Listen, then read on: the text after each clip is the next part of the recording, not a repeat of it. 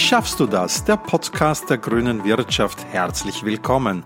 Mein Name ist Marco Schreuder und das Thema heute ist eine schöne Weihnachtsepisode. Wie schaffst du länger nutzen statt öfter kaufen? Zu Gast haben wir Sabine Jungwirth. Sie ist Bundessprecherin der Grünen Wirtschaft und Sepp Eisenriegel. Er gründete bereits in den 90ern das soziale und nachhaltige Vorzeigeunternehmen Reparatur- und Servicezentrum, kurz RUS, in Wien.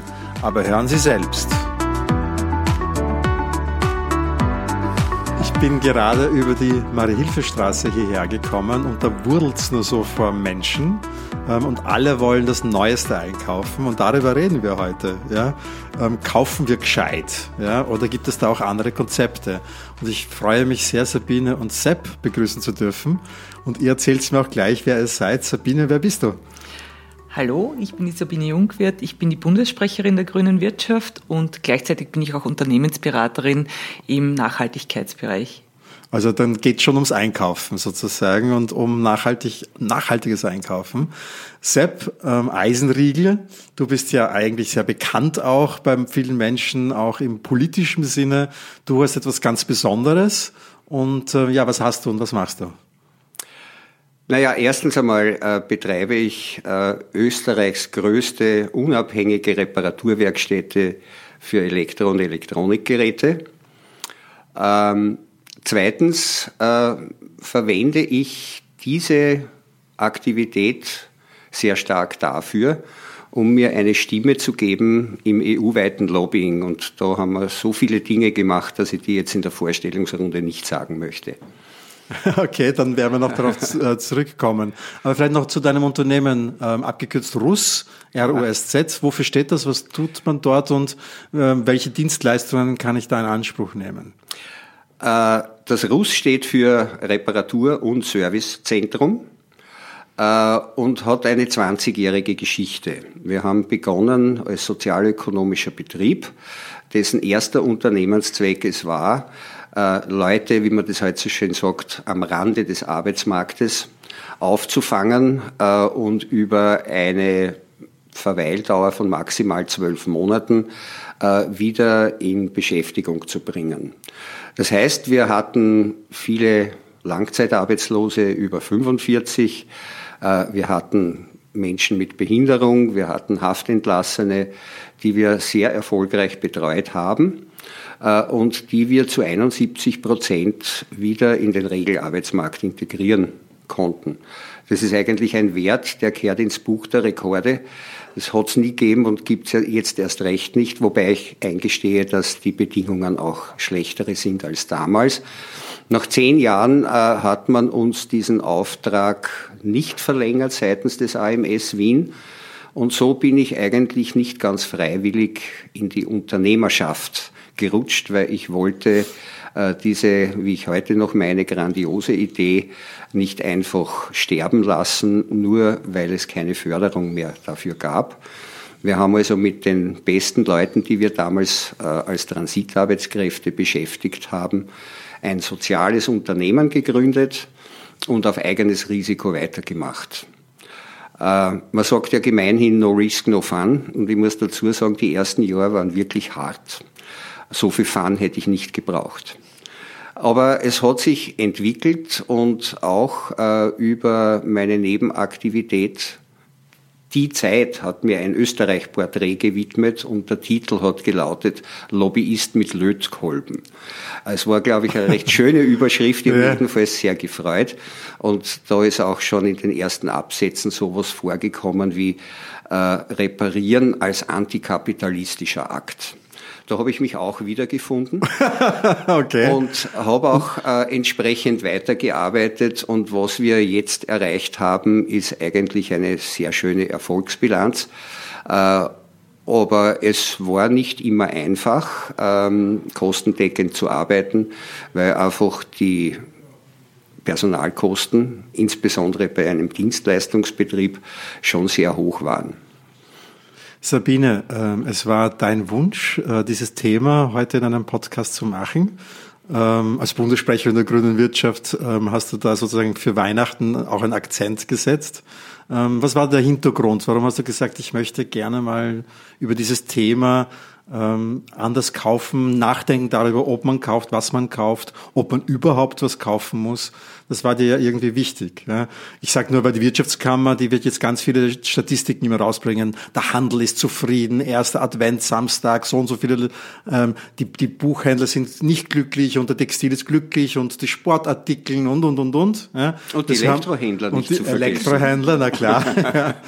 ähm, und dir war es ein Anliegen, mal darüber zu sprechen. Also welchen Hintergrund hat das, dass du sagst, mach mal das mal? Naja, für mich ist es also alle Jahre wieder um diese Zeit ein Anlass, darüber nachzudenken, ob dieser Wahnsinn, den wir betreiben, wirklich äh, sinnvoll ist und ob das ökologisch sein kann, was wir da tun. Was meine, da braucht man nicht lang nachdenken, logischerweise nicht der Fall ist.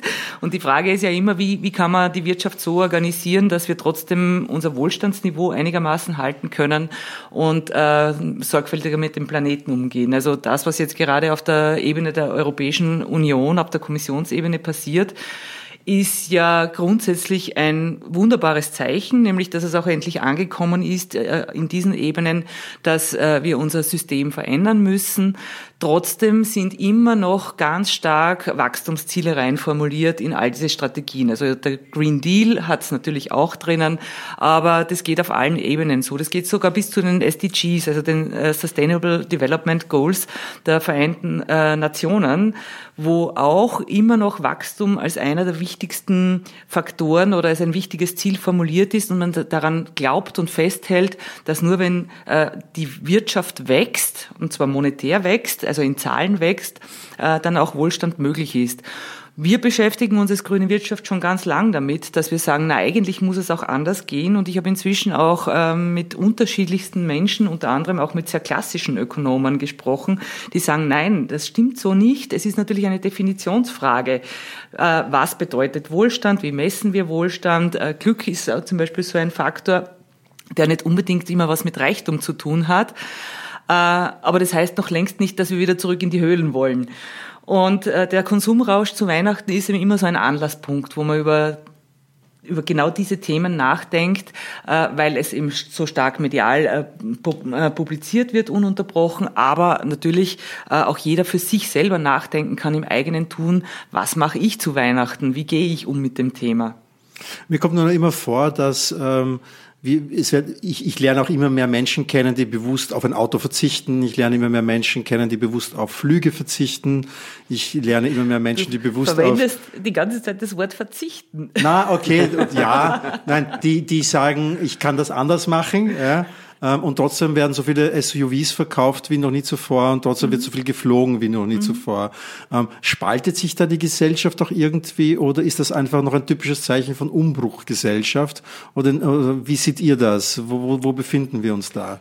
Also bei den genannten Beispielen muss ich sagen, äh, das sind die ewig gestrigen, die sich heute noch einen SUV kaufen. Äh, meine Empfehlung ist, wer jetzt noch daran denkt, sich einen SUV zu kaufen, der sollte besser zu einem guten Psychotherapeuten gehen, weil der löst sein Problem schneller, billiger und man erspart sich eine Menge an Ressourcen und Abfälle. Äh, das Problem, was viele haben in unserer Gesellschaft, ist halt leider, dass das Selbstwertgefühl nicht stark genug ausgeprägt ist. Und dann braucht man halt solche Mittel, um groß und mächtig zu wirken und von oben auf die anderen hinunterzuschauen. Blöd ist halt nur, wenn jetzt alle SUV fahren, dann schaut keiner mehr am anderen runter. Und dann hat keiner mehr einen Vorteil daraus. Äh, aber solange das irgend geht, wird die Wirtschaft und deren Beauftragte äh, Werbeindustrie natürlich weiter danach trachten, möglichst viele ressourcenintensive und kurzlebige Produkte äh, verkaufen zu können. Mhm. Und das ist aber genau unser Problem, was wir haben. Wir leben auf einem begrenzten Planeten äh, und somit kann der Materialverbrauch nicht ins Endlose gesteigert werden. Also ich finde, äh, wir sollten uns langsam Gedanken machen dazu und auch Gedanken dazu, wie wir das dem Mainstream vermitteln, äh, dass es neue Konsumformen braucht. Gerade zu Weihnachten ist das wieder einmal ein Anlass zu sagen, bitte raus, aus diesem Hamsterrad der materiellen Bedürfnisbefriedigung. Es funktioniert eh nicht. Warum muss man alles ins Eigentum übernehmen, um äh, glücklich zu sein. Ich habe das jetzt unter Anführungszeichen gesetzt. Es macht ja gar nicht glücklich, je mehr Dinge ich mein Eigentum nenne oder in mein Eigentum übernehme, umso mehr Sorgen habe ich. In letzter Zeit immer mehr, auch bei einer fix und sich nicht verändernden Anzahl von Produkten, weil ich habe das Problem, dass auf einmal meine Waschmaschine nicht geht. Jetzt kann ich natürlich äh, einen Reparaturdienst anrufen und dann komme ich drauf, das haben wir im Raum Wien schon viermal mit versteckter Kamera begleitet, äh, dass drei von vier solchen Reparaturdiensten Gefraster sind. Die kommen, um zu reparieren, zumindest werden sie dazu gerufen. Und was sie dann sagen, ist eine Killerphrase, das ist ähnlich wie Nässeschaden beim Handy, bei der Waschmaschine halt, äh, es wird das Bullauge geöffnet, die Trommel gedreht und oh jegene Frau, das Lager her, ja schon, das zahlt sich nicht aus. Aber ich habe eine ganz eine tolle, energieeffiziente Waschmaschine zufällig im Auto, die kann ich Ihnen jetzt da aufstellen und Sie haben wieder fünf Jahre Ruhe. Merke, er sagt fünf Jahre. Also das heißt, die Lebensdauer von Waschmaschinen, die Reparaturtechniker zufällig im Auto haben, von unseriösen Reparaturbetrieben wohlgemerkt, äh, sind schon dafür gebaut, dass sie nach fünf Jahren wieder kaputt sind. Und so erleben wir das ständig. Äh, Waschmaschinen waren einmal Produkte, die man für ein halbes Leben gekauft hat. Und heute halten sie laut einer AK-Studie im Durchschnitt nur mehr 8,3 Jahre. Jetzt ist natürlich die Studie schon, glaube drei Jahre alt. Das heißt, diese Nutzungsdauer hat sich weiter verkürzt. Und das Ziel der Produzenten und des Elektrohandels ist, dass man mindestens alle acht Jahre seine Haushaltsgroßgeräte tauscht. Und das wird auch befördert mit irgendwelchen Verschrottungsprämien. Früher war es die Energieeffizienzlüge, heute ist es die WLAN-fähige Waschmaschine. Also ich habe im Vorfeld gerade erzählt, ich habe letztens festgestellt, dass man Backofen ins WLAN kann. Ähm, ich habe es nicht getan, aber Sabine, ähm, was passiert da? Ähm, ist das eine Industrie, die bewusst auch Geräte kurzlebig macht? Oder ist das eine Verschwörungstheorie? Oder sind wir es, die glauben, dass diese Dinge nicht mehr lebensfähig sind, aber sie warten es eigentlich noch? Oder wie, wie, wie, wie soll ich jetzt als, ich sage mal, wenn ich jetzt nicht lange nachdenke und ich meinen Alltagsberuf nachgehe, dann, dann denke ich nicht viel über Waschmaschinen nach. Ähm, aber wie kann man damit umgehen? Was, was soll man da machen? Und was passiert da? Also Studien gibt es ja genug, die beweisen, dass äh, offensichtlich die Geräte schon so designt werden mittlerweile.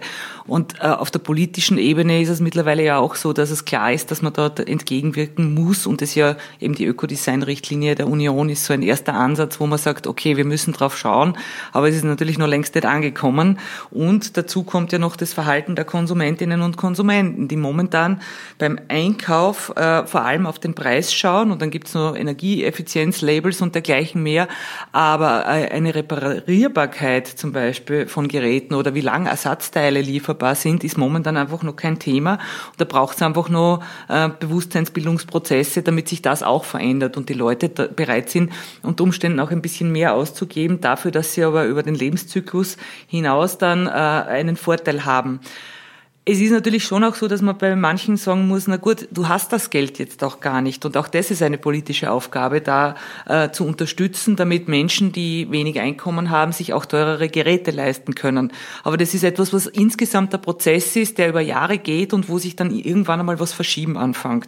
Und wir müssen versuchen, einfach durch politische Instrumente die Welt dorthin zu bringen, dass man eben äh, gute, nachhaltige Geräte kauft, die lange leben, die äh, äh eben auch reparierbar sind, wo die Ersatzteile beschaffbar sind. Also alles das sind Kriterien, wo es politische Steuerungsinstrumente braucht. Aber nun leben wir ja in einer freien Marktwirtschaft, wie es so schön heißt. Und wenn ich jetzt meine, meine, meine Smartwatch reparieren will, weil neues Akku, dann kostet mir das 350 Euro und wenn ich ein neues kaufe, kostet mir 370 Euro. So, so läuft das doch, Sepp. Äh, es ist sogar noch äh, extremer. Also ich komme wieder auf das Beispiel Waschmaschine zurück. Es gibt Waschmaschinen, die sind äh, dafür gebaut, dass sie pro 100 Euro Endverkaufspreis ein Jahr halten. Und das sind im Wesentlichen alle äh, bis zu einem Verkaufspreis von 550 Euro. Wenn ich jetzt eine solche Billigwaschmaschine äh, nach drei Jahren reparieren soll, sage ich, liebe Leute, das geht nicht. Ich meine, es sei denn, ihr zahlt für die Reparatur mehr, als wie für das äh, vergleichbare Modell. Mhm. Weil was passiert in diesen drei Jahren? In diesen drei Jahren äh, gehen die Stoßdämpfer kaputt, die von sehr schlechter Qualität sind. Daraufhin äh, wird bei jedem Anschleudern die Unwucht direkt auf das Lager einwirken. Das Lager ist dimensioniert wie ein Spielzeuglager und ist in einen Kunststoffbottich eingepresst, in einen einteiligen. Und wenn das kaputt ist und ich soll es reparieren, habe ich nur die Möglichkeit, eine sogenannte Wascheinheit als Ersatzteil zu kaufen und dem Kunden anzubieten. Und allein diese Wascheinheit, bestehend aus dem Bottich, der Trommel und natürlich dem eingepressten Lager, kostet gleich viel wie die Waschmaschine, die ich reparieren soll, neu kostet. Also es ist völlig absurd, da irgendwas zu reparieren, weil mit der Reparatur wird es ja noch viel teurer als das neue Gerät. Aber da muss ich sagen, äh, da muss sich was ändern, weil erstens einmal liegt da Marktversagen vor und schlussendlich auch Staatsversagen, weil wir mit unseren äh, Personalkosten äh, Reparaturleistungen anbieten müssen zu einem Preis von über 100 Euro pro Stunde. Und das, da, da wird äh, bei Billigwaschmaschinen jede Reparatur von vornherein eigentlich in Frage gestellt. Du sagst Staatsversagen. Kann man das national lösen? Kann man da, gibt es da Steuerungsinstrumente oder ist das doch eher etwas, wo man sagt, das müssen wir auf noch höhere Ebene lösen, auf europäischer oder gar auf internationaler? Natürlich gibt es Möglichkeiten, das auch äh, innerhalb eines Landes zu regeln. Ich meine, wir haben ja auch Instrumente. Es gibt ja den Reparaturbonus in mehreren Bundesländern, aber natürlich ist das jetzt nur mal eine Krücke. Manche werden das nicht kennen. Was ist der Reparaturbonus? Der Reparaturbonus ist sowas wie eine Förderung, wo man, wenn man ein Gerät reparieren lässt, ähm, dann einen Zuschuss bekommt von entweder der Stadt oder vom Bundesland, ist es in unserem Fall. Äh, das ist so ein erster Schritt, den man machen kann. Längerfristig braucht es natürlich dann äh, größere Änderungen, damit eben beispielsweise die Löhne günstiger sind oder die Mehrwertsteuer gesenkt wird auf Reparaturdienstleistungen etc. Also das sind Dinge, wo einfach äh, noch einiges im Fluss ist, aber es gibt schon erste Schritte. Mhm. Ja, und zu diesen Krücken ist zu sagen, warum sagen wir denn Krücken? weil das eigentlich nur ein Dahinhumpeln ist im Vergleich auf, äh, in Bezug auf das Marktversagen, mhm. dem wir da entgegenwirken müssen. Äh, was wir wirklich bräuchten, neben diesen Krücken, äh, zumindest so lang, bis es sie gibt, ist eine sozial ausgewogene ökologische Steuerreform. Es kann nicht sein, äh, dass man wegen einem Verhalten, es kann auch Konsumverhalten sein, das eher das Klima schädigt, weiterhin schädigt, billiger davon kommen, als wie wenn das an sich Richtige gemacht wird, also wo mhm. weniger CO2 in die Luft geblasen wird oder CO2-Äquivalente emittiert werden, wo weniger äh, kritische Rohstoffe verbraucht werden, äh, um dasselbe Ziel zu erreichen. Was wollen wir von einer Waschmaschine? Eine Waschmaschine ist eigentlich nur ein Vehikel. Was wir wirklich wollen, ist saubere Wäsche. Und das geht auch anders. Wir bieten das im Russ seit über zwei Jahren an. Das heißt Produktdienstleistung saubere Wäsche. Und das ist eigentlich im Wesentlichen nichts anderes wie eine Mietwaschmaschine, so nach dem Mieten statt Kaufen Slogan. Äh, aber offensichtlich ist die österreichische Seele noch nicht bereit dafür. Vielleicht ein paar Hörerinnen und Hörer, wir werden es in den Show Notes verlinken, dann kann man eure Webseite besuchen. Aber ich muss dazu ja? jetzt kurz was äh, erzählen. Ja. Ähm, Harald Welzer, den mhm. meisten, die in dem Bereich aktiv sind, bekannt, ein Soziologe aus Deutschland, der ähm, sich sehr lange schon mit dem Thema Nachhaltigkeit beschäftigt hat, in einem seiner Bücher geschrieben, es müsste doch so sein, wenn deine Waschmaschine kaputt geht, dass du, wenn du dann bei Otto Versand, Neckermann oder was auch immer halt eine neue bestellen willst, äh, willst, zuerst einmal durch ein Menü geführt wirst, wo gefragt wird, erstens einmal kannst du sie reparieren lassen. Wenn da äh, als Antwort Ja kommt, dann kommst du schon nicht weiter zur Bestellung, äh, sondern wirst äh, auf eine Website geführt, wo dann die Reparaturbetriebe in deiner Umgebung angezeigt werden.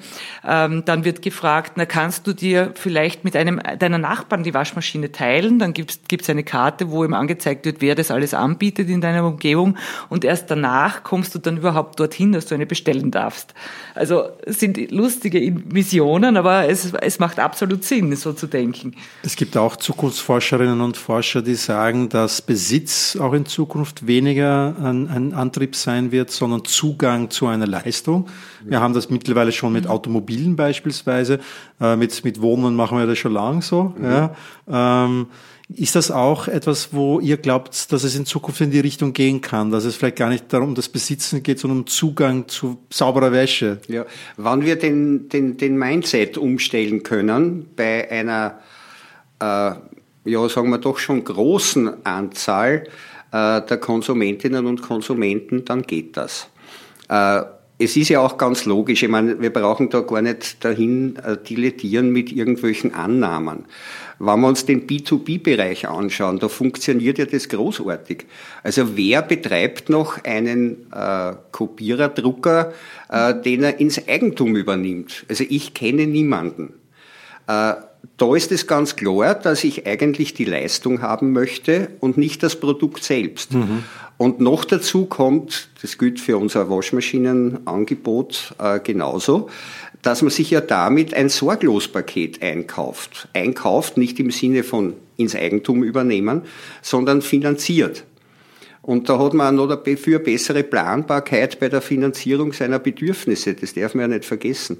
Also wenn man bei uns eine Waschmaschine mietet, dann ist es eine Testsiegerin von uns, weil wir haben selber im Auftrag von einer großen europäischen Konsumentenschutzorganisation auf Basis der von uns erstellten, heute noch weltweit einzigartigen Norm für langlebige, reparaturfreundlich konstruierte Elektrogeräte, Waschmaschinen getestet und da kam eine ganz bestimmte Siemens als Testsiegerin heraus. Das ist genau das Produkt, was wir anbieten, was Leute mieten können. Wir kommen einmal im Jahr vorbei und machen einen Service. Das ist vorstellbar wie ein Pickerl bei einem Auto. Und warum? Weil wir ja selber daran interessiert sind, größere, teurere Reparaturen zu vermeiden. Äh, wir lesen dann auch aus, wie oft dieses Gerät in Betrieb war. Und wenn es nicht öfter in Betrieb war, als der europäische Durchschnittshaushalt wäscht, nämlich rund viermal pro Woche, äh, dann wird der Mietpreis sogar billiger. Der ist eh von Anfang an nicht teuer, das kostet 18 Euro im Monat. Äh, und wenn man auf Basis dieser Miet, dieses Mietangebotes seine saubere Wäsche hat, dann ist es viel eleganter, man hat einen Convenience-Vorteil und vor allen Dingen, man braucht sich nie wieder Sorgen machen, was ist, wenn die Waschmaschine streikt. Und das ist ja umlegbar auf alle möglichen anderen, zumindest aus meinem Blickfeld, elektrischen oder elektronischen Geräten und natürlich auch für andere Produktgruppen sinnvoll. Habt ihr eigentlich irgendeine Erklärung, warum Energieverbrauch also nein, zum Beispiel Kühlschränke, Kühlschränke mit hohem Energieverbrauch billiger sind als Kühlschränke mit niedrigem Energieverbrauch. Das ist nie verstanden. Ich weiß es auch nicht. Warum ist es unlogisch? Nein, das ist eine Kategorienbildung. Nein, es ist doch wirklich da, so. Naja, ja? Äh, welche, welche Kühlschränke brauchen denn viel Energie? Das sind die mit Zusatzfunktionen. In der Fachsprache heißen die Side-by-Side-Kühlgeräte weil es zwei Tieren haben, die man aufmachen kann, aber meistens braucht man es gar nicht aufmachen, weil die, die Funktionen, die Zusatzfunktionen, die man ja angeblich ständig braucht, sind, es kommt kaltes Wasser raus, so wie bei uns in Wien aus der Leitung. äh, es gibt auch äh, Crashed Eis oder Crushed Eis heißt es ja, äh, Und, und, und ähnliche Funktionen mehr. Dieses Drum hat aber 300 bis 500 Kilo. Wenn man das einmal sich kommen lässt, hat man einmal dieses Problem bewältigt, weil da zahlen sie andere mich an. Wenn ich das aber entsorgen muss oder will, dann habe ich ein Problem. Also ich wünsche an jeden, der irgendwo im dritten Stock ohne Lift lebt und sich so ein Gerät äh, bei sich hinauf äh, zerren lässt, äh, viel Spaß beim Runtertragen. Das wird wahrscheinlich dann eher kollern. als getragen werden. Jetzt nochmal meine ganz praktische Frage. Mein Geschirrspüler ist hin. Mhm was war das jetzt der erste Schritt, den ich machen soll, wenn ich ein kritischer Konsument sein will? Beim Sepp anrufen ja. und ihn ja, reparieren weil, weil, weil ich rufe immer, wir haben, wir haben ja, bevor wir hier auf Records gedrückt haben, habe ja dir erzählt, dass ich Geschirrspüler mal reparieren lasse. Das war genau das. Reparieren 400 Euro, mhm. neu kaufen 600 oder so. Und meine ist wirklich aus dem Jahr 2002, aber ich habe reparieren lassen. Aber da sagst du, ich soll gar nicht den Kundendienst der Firma anrufen, wenn ich gescheit bin. Und jetzt will ich gerne einen praktischen Tipp haben ja, von also dir. Was ich, tue ich da am ich, ich, will die, ich will die Kundendienste der Herstellerfirmen nicht von vornherein verunglimpfen. Die machen gute Arbeit. Äh, was mir allerdings immer wieder auffällt, wir sind selber Miele Servicepartner, äh, dass unsere Techniker äh, zu fünf Schulungen im Jahr eingeladen werden. Drei davon sind Verkaufsschulungen. Das ist ein Fortbildungsprogramm, was äh, untrennbar verbunden ist mit dem Zugang zur Diagnosesoftware, äh, die man heute bei Miele braucht. Das muss man sich ungefähr so vorstellen äh, wie beim Auto. In Autowerkstätten wird ja heute auch äh, ein solches Fahrzeug mit einem Laptop diagnostiziert und der Laptop sagt dann dem Techniker, welche Teile zu tauschen sind. Äh, wenn also der Geschirrspüler kaputt geht, dann braucht man nicht einmal anrufen, kann man zwar auch, aber dann kann man auf unsere Webseite gehen äh, und kann dort eine Online-Buchung durchführen. Das heißt, man gibt die Daten preis, äh, die man am Telefon auch durchgeben müsste. Dann kriegen wir Vorstellung, äh, was das bei diesem Geschirrspüler, wir machen ja alle Marken, für einen Schaden sein kann und es wird der Termin bestätigt, der eingegeben wurde als Wunschtermin oder es wird ein naheliegender vereinbart, wenn wir dort schon voll sind. Und dann kommen wir zum Vorortservice.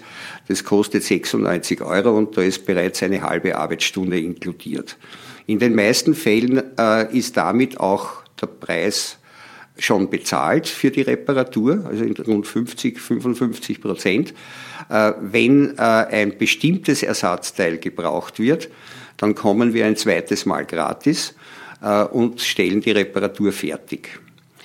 Äh, auf diese Art und Weise kriegt man erstens einmal eine wirklich ausgezeichnete Reparatur, weil unsere Reparaturtechniker, die wohl zum großen Teil einstmals aus der Arbeitslosigkeit gekommen sind, sind in, in, in den letzten Jahren zu den besten äh, Servicetechnikern der, der Welt weitergebildet worden. Hast du schon mal bei ihm was reparieren ja, lassen, Sabine? Ich. was war das? Der Geschirrspüler. ja. Sabine, wenn jetzt, ähm, ich stelle mir das jetzt gerade so im geistigen Auge vor, du kommst jetzt ins Wirtschaftsparlament, die haben diesen Podcast gehört und die sagen, Frau Jungwirth, wie können Sie nur mhm. äh, der Handel, ja? Wir mhm. leben doch vom Verkauf und wir, Sie, Sie, Sie, der stationäre Handel, wir kämpfen ja eh schon so mit Amazon und den ganzen Online-Händlern und so weiter und so weiter. Ähm, wie können Sie nur den so schädigen? Das Weihnachtsgeschäft, das ist quasi heilig. Was entgegnest du? Dass wir umdenken werden müssen und dass es sich halt verschiebt. Also du kaufst halt nicht so oft, aber du kaufst dann was Gescheites. Okay, das kostet vielleicht einmal ein bisschen mehr, aber es zahlt sich einfach aus. Also das ist der Prozess, den wir einfach anstoßen müssen. Und solange es Werbungen gibt, wie Geiz ist geil und dergleichen, ähm, wird es schwierig sein, das in der breiten Masse äh, wirklich gut verständlich zu machen. Aber es nutzt nichts, weil wir den Planeten kaputt machen damit. ja.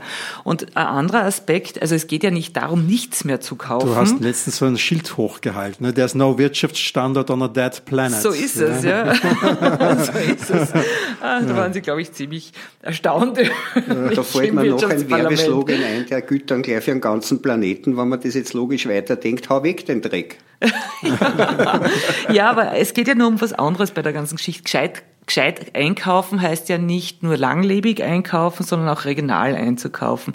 Also das ist ja auch noch so ein Aspekt. Wir haben im Moment einfach ständig die Diskussion, wie gehen wir mit dem Onlinehandel zum Beispiel um, mit internationalen äh, Online-Konzernen, die natürlich die heimische Wirtschaft kaputt machen und dann entstehen Diskussionen, ob man jetzt in, der, in Wien nicht am Sonntag die Geschäfte offen halten muss, weil alle glauben, äh, die kaufen dann am Sonntag alle im Web alles ein und wir machen hier kein Geschäft mehr. Ja, und das ist schon eine Entwicklung, wo man sich auch fragen muss, wie können wir das verändern. Und da braucht es einerseits natürlich Bewusstsein bei den Konsumentinnen und Konsumenten, aber gleichzeitig natürlich eben auch die ökologisch-soziale Steuerreform, die den Transport beispielsweise entsprechend verteuern würde, womit dann Produkte, die von was weiß ich woher angekarrt werden, im Wettbewerb einfach schlechter dastehen als äh, regional erzeugte Produkte, die dafür sorgen, dass die Wertschöpfung hier im Land passiert und unsere Unternehmen einfach ihr Geschäft machen können. Und das müssen wir einfach unterstützen. Sabine, du bist jetzt das zweite Mal äh, in unserem Podcast und ich stelle immer eine, eine, eine Schlussfrage an jeden. Die habe ich dir noch gar nicht gefragt, obwohl du selbst Unternehmerin bist. Was ist das Schöne am Unternehmerin sein? dass ich selbst entscheiden darf, was ich tue. Also es gibt natürlich wirtschaftliche Zwänge auch rundherum, das ist schon klar. Aber grundsätzlich Ja oder Nein sagen zu können, ob man ein Projekt macht oder nicht, empfinde ich als eines der schönsten Dinge. Und Sepp, du hast dich gerade vorhin antikapitalistischer Unternehmer genannt, was ich als sehr schönen Begriff finde. Das erinnert mich an Fernando Pessoa, ne, der anarchistische Bankier. Ähm, was ist das Schöne äh, für dich am Unternehmerdasein? Äh, dass ich selbst entscheiden kann, äh, wofür ich meine Arbeitskraft einsetze. Und jetzt ist wohl der letztmögliche Zeitpunkt, das zu sagen, was ich in der Einleitungsrunde mir verkniffen habe. Also wir haben nicht nur diese weltweit einzigartige Norm geschaffen für langlebige und reparaturfreundlich konstruierte elektrische Geräte. Wir haben äh, die auch als Blaupause zur Verfügung gestellt für die Standardisierungsarbeit auf der EU-Ebene, die jetzt bald abgeschlossen ist. Ich war ja da selber eineinhalb Jahre in leitender Funktion dabei, äh, um zu schauen, dass äh, die Schienen richtig gelegt werden. Und was ich dort erlebt habe, waren zwei widersprüchliche Dinge. Das erste, in dem gesamten Gremium äh, von 10 Zenelec, das ist das technische Komitee 10, waren 170 Personen die da miteinander auf einen grünen Zweig kommen sollten. Davon waren 120 Industrielobbyisten. Und wir haben mir gedacht, als äh, Leiter dieser Arbeitsgruppe für Reparatur, Reuse und Upgrade, na servus, das wird heftig. Und dann bin ich aber draufgekommen, dass eigentlich äh, sogar die, die mir immer vorher so als böse erschienen sind, äh, also die Industrielobbyisten inzwischen geschnallt haben, dass es so nicht weitergeht. Also Delegationsleiter von Deutschland, der auch äh, leitende Funktion bei Bosch Siemens Hausgeräte hat, hat mir gesagt in einem Vier-Augen-Gespräch, was Sepp, wir wissen eh schon lang, dass das so nicht weitergeht, mit dem permanenten Ressourcenaufwand, den man eigentlich als äh, Ressourcenvernichtung bezeichnen kann, um immer kurzlebigere Elektrogeräte herzustellen. Aber allein hätten wir nie damit begonnen. Und deshalb freuen wir uns, dass die EU-Ordnungspolitik äh, uns das jetzt allen vorschreibt weil wir sind gerne dabei. Hoffnungsvolle Schlussworte sozusagen. Ja, da gibt es ja. noch viel was ja. Hoffnungsvolleres. Aber ich kenne es auch am Land, dort gibt es immer mehr Repair-Cafés, es ja. passiert immer mehr und das ist das Schöne daran. Und wenn man sich dann wahrscheinlich an die letzten Weihnachten zurückerinnert, was war das Schönste an letzten Weihnachten, dann ist es meistens nicht das Produkt, das man geschenkt bekommen hat, sondern die also Zeit. Umtauschen. Oder das Umtauschen. oder vielleicht die Zeit mit, Zeit der, Familie mit der Familie und mit der Freundin. So es, ja. Geschenk vor allem Zeit. Genau. Und in dem Sinne frohe Weihnachten, guten Rutsch und danke fürs Hiersein. Dankeschön. Sehr gerne. Dieses Mal haben wir natürlich eine Art Weihnachtscheckliste. Wachstum ist nicht der einzige Faktor für wirtschaftlichen Erfolg. Darauf legt Sabine Wert. Und Sepp sagt, geht aus dem Hamsterrad der materiellen Bedürfnisbefriedigung. Man muss nicht alles besitzen und Besitz alleine macht auch nicht glücklich. In dem Sinne, schenken Sie Zeit.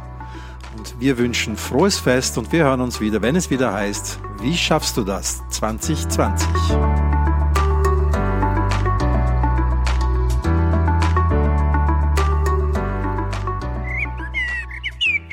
grünewirtschaft.at